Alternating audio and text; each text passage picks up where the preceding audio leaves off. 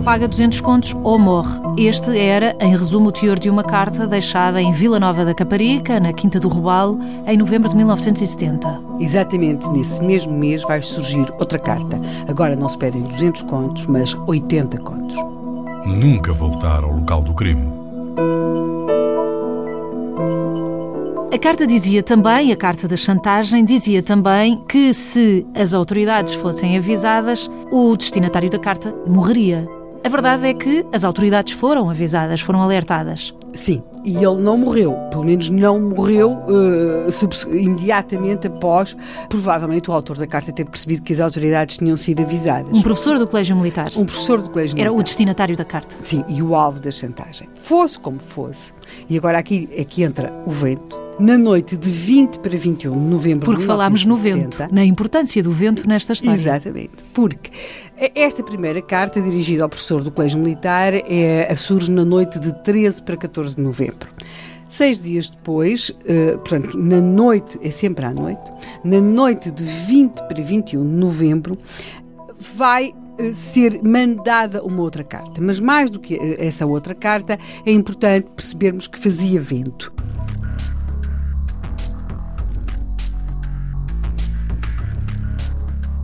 E nós temos a certeza hoje que fazia vento. Porquê?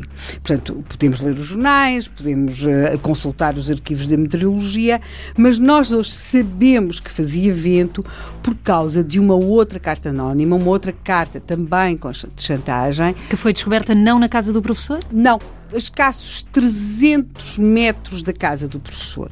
E o que é que acontece? Essa carta, que é deixada, tanto quanto se sabe, na noite de 20 para 21 de novembro, está, está numa outra vivenda, uma outra vivenda já, que já não é propriedade de mais professor algum, mas sim de um empresário.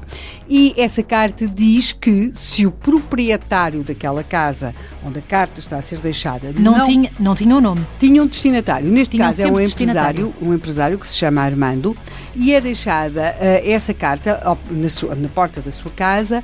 Aí a ameaça é diferente. Caso ele não pague ele avise as autoridades, a sua casa e o seu carro serão objeto de uma explosão.